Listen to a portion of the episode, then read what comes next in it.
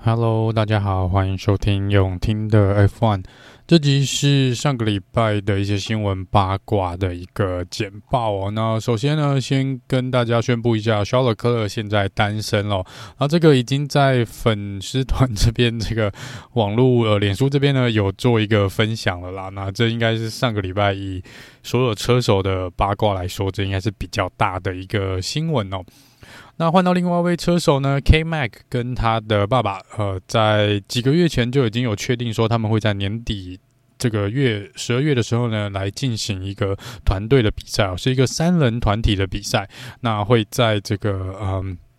阿布达比这边这个赛道同样跟 F1 比赛所使用同样的赛道进行一个十二小时的耐力赛哦。那最后他跟他爸爸的这个车队呢，开着法拉利的四八八 GT 三哦，呃，在这个赛道拿到了。总排名第七名的位置，虽然这中间呢有跟其他车队发生碰撞，而被罚了十秒钟，也有超出赛道太多范围赛太多次被加罚了五秒钟哦，但最终还是有拿到前十名的成绩，就是 K-Mag 跟他的爸爸还有另外一位队友，呃，在前几天呃阿布达比这边进行的一个比赛。另外一位车手 Daniel r i c a r d o 呢，说他现在是比较多的空闲时间哦，那担任这个红牛的 Reserve Driver 跟。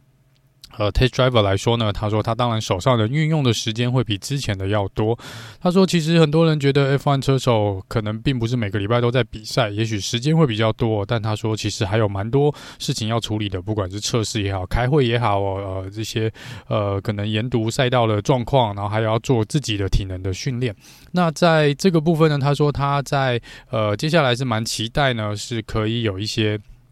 呃，自己的时间来做一些之前他想做但是没有办法做的事情，好比说呢，他就说他一直以来都想要骑着机车来横跨整个美国，所以他说在明年二零二三年呢，他可能终于有机会呢可以来做这件事情。说到机车，呃，这个 Max Verstappen，呃，他前一阵子呃跟 Mark Marquez 有做一个活动有碰面哦，那他也坐上了 Mark Marquez 在 G。这个呃，MotoGP 的它的座车上面，那在这个呃是汉达的 RC 二一三 V 嘛，那在 Max 这边呢，就坐上去之后就表示呢，他实在是非常的希望可以骑这台机车呢出去跑个几圈哦，但红牛这边说他们是绝对不会给他这个允许，不会允许 Max 去骑这个机车啊，这个可能太危险了，没有办法让他去做这个活动。在聊到红牛这边呢，呃，Christian Horner 这边揭露说，他们其实呃虽然拿下了二零二二年的车队总冠军，也拿下了车手冠军的部分哦，但其实另外一方面在呃费用的部分呢，他们是笑不太出来哦。那这个主要原因呢是大会这边呢。每年其实都有要求车队要类似买一个入场券才能来比赛啦。也就是说，虽然你我们登记有十支车队哦，但是每支车队呢，其实每一年都要缴交固定的入场费，然后也针对他们去年所得到的总积分呢，还是要缴交一些费用的。那像好比说呢，二零二二年这个入场费呢，大约是美金的五十七万七千元左右。那在这个基本的费用上面呢，还需要再看你去年的总成绩。那比如说去年。冠军的 Mercedes 在大会的规定下面呢，今年呃二零二二年的每一分 Mercedes 得到的每一个积分呢，就要缴交约六千呃六千九百元的呃这个美金。也就是说，你如果是拿到了一百分的总积分的话，那你就需要缴交六十九万两千左右的一个费用，额额外的一个费用。所以你再加之前的五十七万七，这样一年可能要缴一百多万哦。那在这个呃，二零二二年呢，Mercedes 大概缴交了四百八十万美元的这个总费用哦。那这个呃，红牛呢，今年红牛去年啊，大概需要支付大概三点九。大概三百九十五万左右的费用。那这个费用，因为今年红牛呢，在二零二二年的总冠军赛拿到了七百五十九分的总积分哦。如果用这个六千九百元左右的这个费用，每一个积分要六千九的话呢，算回来可能要将近六百万元。的一个费用，额外的费用啊。那这个部分，如果大会又明年因为通膨的关系，再把这个费用再往上拉的话呢，红牛要付的费用就更多。所以这个科举红牛说，一部分是很开心能拿到冠军，另外一部分是，呃，我又要多出了这么多一笔钱哦，跟之前前一年比起来，他可能要多付将近一倍的费用哦。再来是汉打的部分，本田呢，本田在前几年又说要退出 F1 这个引擎供应商的部分嘛，那这个部分呢，他们就红牛这边还因为这样子来。成立了一家全新的公司，就是要打造自己的引擎。但汉达这边呢，在稍早又提到说，他们还是有意愿啊，继续留在 F1 这边担任一个引擎的供应商哦。那这个会跟红牛这边做一个区别，就是汉达自己的本田自己的东西哦，跟红牛那又不太一样哦。所以这就。呃，该怎么说？我个人觉得可能有一点点小尴尬哦，就是当时红牛成立了这个部门，是因为嘿，你说你要退出，所以我们才来接手，呃，跟接受你的技术，我跟你做一个技术的合作。那呃，汉达这边又宣布，就说在之前他们宣布退出，是因为整个企业的一个方向，针对于这个呃，当然是跟这个环境保护有关系嘛，就是希望这个引擎呢能够低耗油啊，然后低排放，好、这个呃废气的部分能够低排放，最好是能达到零排放的一个标准。但是在当时的 F1 来说呢，他们认为这是一个不环保的，也是呃，不管是排气也好啦，或者使用燃流呃燃。燃油或是这个整个制作的赛车制作的过程，可能都对环境不是那么的友善。那当然，大会这几年我们也注意到了，他们是蛮。极力的去推广哈，也是一样哦，全世界一样，就是针对这个环境友善的一个方案配套措施哦，不管是在零件的使用上面啦，材料的使用上面，甚至于是这个新的燃料哦，这个开发的部分，尽量都是去把它绿化。那在汉达这边说，那看起来现在 F1 的一个整体的。呃，根据这个环境友善的方向，是已经跟汉达本身自己企业的方向算是在同一条路上面，同至少是同一个方向。也许达成的年限还是有一些差异哦。比如说，在 F1 这边是希望能够到呃，可能二零三零年呢，到一个这个零和的一个呃。这个环境友善的标准，那可能在汉达这边，他们还会再提早个一两年。只是说，在这个方向来说，如果汉达说，呃，就没有阻力了吧？因为他并没有违反汉达内部的一个规定，所以他们是非常乐意再次回归到 F1 来担任。一个引擎供应商的部分，如果他们正式的提出了申请，据说已经提出申请了啦。那在这个部分呢，呃，我们在二零二六年的时候呢，至少会有六家的引擎供应商哦。我们有现有的 Mercedes，呃，红军 Ferrari，还有 Alpin 这边的雷诺，还有红牛这边自己的引擎供应商，还有奥迪，呃，然后接下来加入了这个汉达。Porsche 呢，目前还没有一个定位是要成立自己的车队，还是他们要来做引擎供应的部分哦。如果 Porsche 决定选择引擎供应的话呢，那在二零二六就会有七家的引擎供应商。聊到汉达这边呢，在汉达的之前有送给 Max Verstappen 一台这个 Honda Civic Type R GT 的车子。这个呢，偶尔啦，所以画面不多，但是是有呃，Max v e s t a p p e n 是有被拍到，在闲暇的时间是有开这台车子出去晃晃的。在呃十二月九号，也就是前几天呢，在呃。国外这个拍卖网站上，这边呢是已经来进行一个拍卖。这个拍卖时间呢会到十二月十九号。呃，有兴趣的朋友，如果又有钱的话呢，是可以上去竞拍的。那这个是 Max 开过的车子，然后也有 Max 的签名啊，所以这个是蛮特别的一台车子哦。那在新闻的报道这边看起来是说，这台车他们预。计呃，拍卖最终的拍卖价可能会落在五万欧元到六万欧元中间哦。我是还没有上去看，现在已经被竞标到哪里了。但是有兴趣的可以去呃 Google 一下，来看看这个呃拍卖到底现在到了多少钱哦。那讲到拍卖呢，呃，Aston Martin 之前是要拍卖 Sebastian Vettel 赛车的一些零件哦，其中一部分是包含它的 Side Pod 的这个外壳。那在 Seb 这边呢是说。呃，他会当时他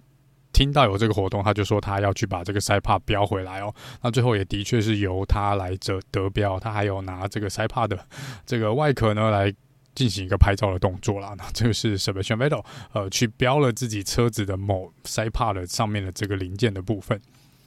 在 Mercedes 这边呢，Total Wolf 说，在他放寒假这段期间呢，蛮大的一个任务跟目标呢，就是好好的跟 Louis Hamilton 来谈谈接下来的合约走向哦。因为在之前 Louis Hamilton 是有提到说他会希啊，他认为他自己还可以至少跑个五年左右哦。那 Wolf 这边呢是说。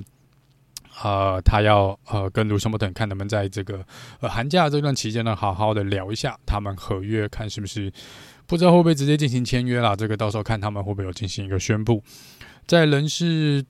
呃的部分呢，在红军这边，之前我们都知道 Benotto 是已经确定辞职了嘛，那他接。任的人选呢，到目前为止红军是还没有做一个公告哦。不过之前的传闻是在 Alfa Romeo 这边的 Fred Vasseur 会来接替呃 Binotto 呃担任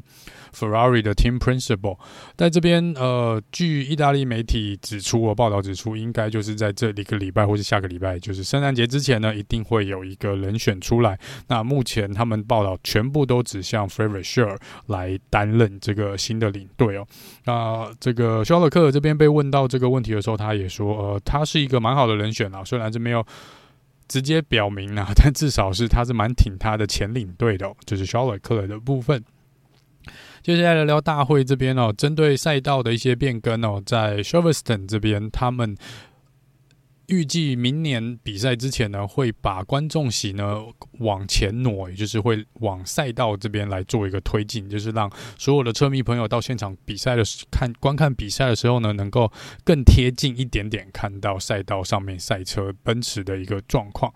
那另外一个是针对 DRS 区域，他们在明年呢会针对。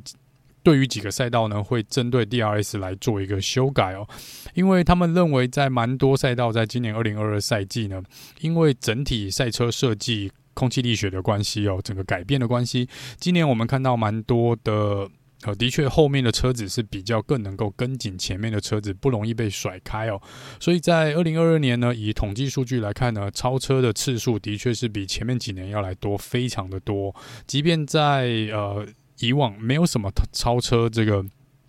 呃机会的一些赛道上面呢，我们也看到今年的超车次数是明显的增加。然而呢，在统计的数据上面，大家也发现呢，在蛮多超车，可能有六七成以上哦，都是在 DRS 的区域来进行超车。那这个对于 F1 一个赛车的呃整个体育项赛。比赛项目来说呢，这也许不是大会或是一些车迷朋友所乐见到的一个状况。那几位车手也表示呢，他们何必去呃，怎么讲，去赌一些风险哦，在一些呃。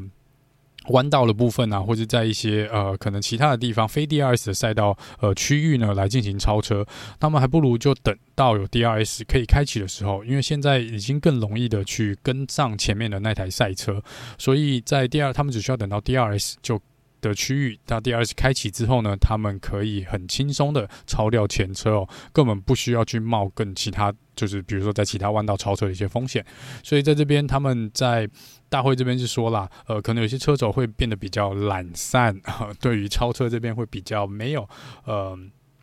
就跟以前 F1 比起来，可能精神会有点呃冲突咯。所以在这边，他们想说在，在比如说像意大利的 Monza 也好哦，他们在呃 DRS 的部分呢，考虑缩短这个距离，也就是原本可能比如说是从这个最后一个弯道到第一弯这个中间呢，这个呃起跑线的这个直线赛道。比起过往，我们是跑完整个直线赛道的 DRS，他们现在可能会缩短这个三分之一哦，就不让呃整个区域都是 DRS。那当然，在一些其他特有比较特殊的赛道，比如说像澳洲啊，或是这个 Monaco 这边呢，比较难超车的地方呢，可能还是需要有原本的 DRS 会保留之前的一个距离的设定。那在澳洲这边，我们知道在二零二二年的时候，其实有特别的去呃。自呃，应该说特别的去提出了一个呃增加 DRS 区域的一个呃想法，那最后是被车队跟大会这边做一个否决哦，就是本来是从三个呃 DRS 增加到四个 DRS 的区域，那这个部分他们说二零二三年也会再次纳入考量哦，因为在澳洲站的部分，他们觉得可能多一点 DRS 反而会让比赛更加的精彩哦，那就是在 DRS 明年呢看起来会呃有一些改变啊，会有一些改变。好，那再来是这个大会在上个礼拜也宣布了，在二零二三年赛季呢，我们会有六场比赛的冲刺赛哦。那一场呢是在四月底的亚瑟拜兰站，再来是六月底的呃奥地利，还有七月底的比利时站哦。放完暑假之后呢，我们会到这个十月初啊，十月有两个冲刺赛，一个是十月初的卡达，跟十月二十号那个周末，呃，美国应该是德州站这边哦。那最后一场比赛冲刺赛呢，是在十一月初的巴西站。那针对这六场的这个 Spring Race 呢，大会这边也同时间也宣布，因为在之前呃，为了让车队愿意参与冲刺赛哦，他们是还有 budget cap 的问题，所以他们是说在冲刺赛的部分呢，在呃二零二二年赛季是每一场的冲刺赛，呃，车队可以多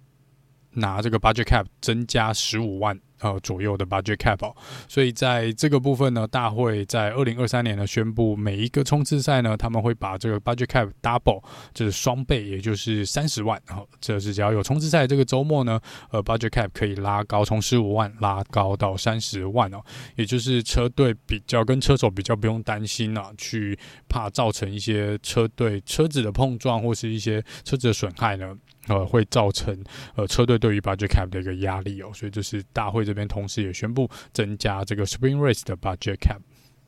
好，那以上呢是这集呃新闻的跟八卦的一个 debrief。那接下来呃接下来的目标，下一集应该会跟大家聊一下二零二三年一些目前已经公布的呃重大的规则的改变哦。那希望能够在接下来几天为大家带来这个呃二零二三年赛季一些重大规范的改变的一个简报。好，那我们就下次见喽，拜拜。